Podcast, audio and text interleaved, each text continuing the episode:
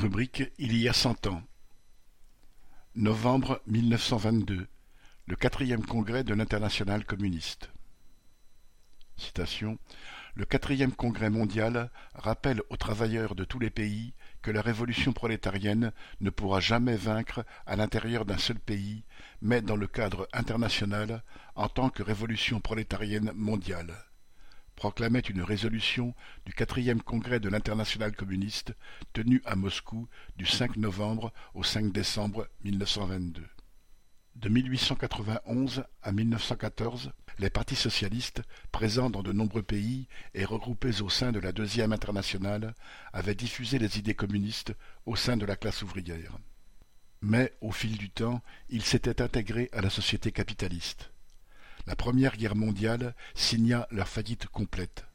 Sauf en Russie, en Serbie et aussi en Italie, les partis socialistes soutinrent la guerre de la bourgeoisie et contribuèrent à envoyer des millions de prolétaires se faire tuer dans les tranchées. Et quand la guerre provoqua des révolutions, les dirigeants socialistes firent tout pour les arrêter, allant même, comme en Allemagne, jusqu'à diriger depuis le gouvernement la répression contre les révolutionnaires. Dès 1914 et la trahison de la Deuxième Internationale, Lénine et les bolcheviks avaient appelé à la constitution d'une nouvelle internationale.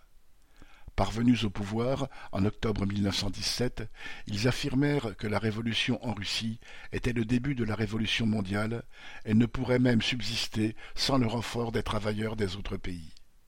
Sur cette base, ils appelèrent à constituer avec eux un parti mondial de la révolution prolétarienne. Ses débuts furent bien modestes. Le congrès de fondation ne réunit en mars 1919 que cinquante et un délégués, ne représentant pour la plupart que de petites organisations. Mais l'État ouvrier et la révolution russe vivaient et la vague révolutionnaire touchait un pays après l'autre. Trois ans plus tard, le quatrième congrès rassemblait quatre cent huit délégués venus de soixante et un pays. De nombreux partis communistes s'étaient constitués et certains regroupaient des centaines de milliers de militants. Les militants qui dirigeaient et inspiraient l'internationale communiste, notamment Lénine et Trotsky, avaient non seulement cherché à construire des partis nombreux et implantés dans la classe ouvrière, mais surtout à en faire des partis réellement révolutionnaires, ayant rompu avec les traditions réformistes qui dominaient depuis deux décennies le mouvement ouvrier. Ce n'était pas chose facile tant celle-ci avait pris racine. Par exemple, l'internationale communiste appelait les peuples coloniaux à la rejoindre dans son combat contre l'impérialisme et insistait pour que les partis communistes des pays impérialistes combattent le colonialisme de leur bourgeoisie et s'implantent parmi les travailleurs des colonies. Trotsky dut cependant dénoncer, lors du quatrième congrès, la citation, mentalité de possesseurs d'esclaves des militants du Parti français en Algérie. Ces derniers avaient refusé l'appel à la libération de ce pays lancé par l'Internationale l'année précédente et refusé l'adhésion des militants indigènes mais les dirigeants de l'Internationale pouvaient s'appuyer sur l'enthousiasme de centaines de milliers de jeunes venus après les tranchées et les grèves révolutionnaires de l'après-guerre pour tenter de transformer ces nouveaux partis en partis authentiquement révolutionnaires. Depuis les débuts de l'Internationale, ils avaient cherché à les armer sur le plan politique, tant en définissant une tactique permettant à tel ou tel parti communiste de répondre à la situation de son pays, qu'en s'intéressant aux problèmes des partis frères, y compris ceux du parti russe, qu'en abordant les problèmes généraux affectant l'ensemble du mouvement. C'était d'autant plus difficile que, depuis la fin des années 1920, la vague révolutionnaire refluait et faisait place à une période de stabilisation relative de l'économie capitaliste, redonnant des couleurs aux partis réformistes et, dans certains pays, à une réaction déchaînée. Le quatrième congrès se tenait d'ailleurs moins d'un mois après l'arrivée au pouvoir de Mussolini et du parti fasciste en Italie. La possibilité que le prolétariat prenne à court terme le pouvoir hors de Russie s'éloignait. Cela impliquait un changement de cours politique de l'ensemble des sections de l'internationale.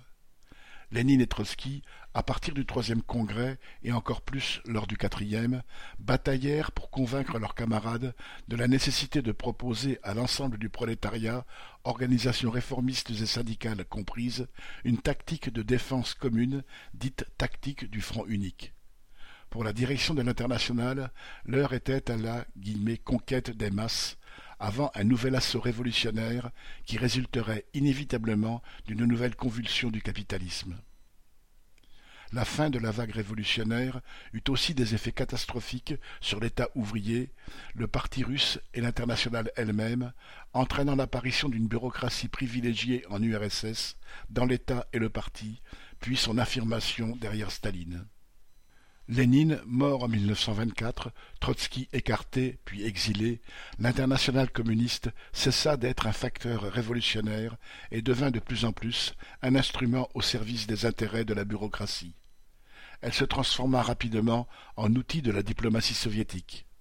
Elle mena la révolution à la défaite en 1927 en Chine, laissa Hitler parvenir au pouvoir en 1933 en Allemagne, avant d'être utilisé pour étrangler la révolution espagnole entre 1936 et 1939.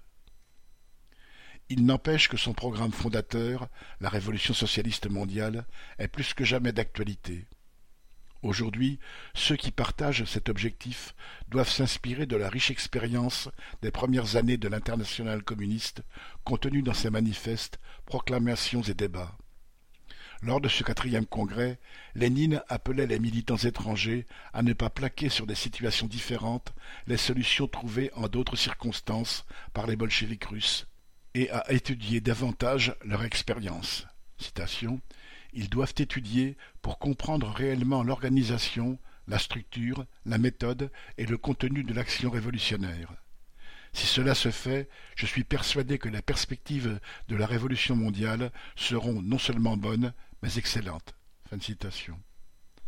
Jacques Le Gall.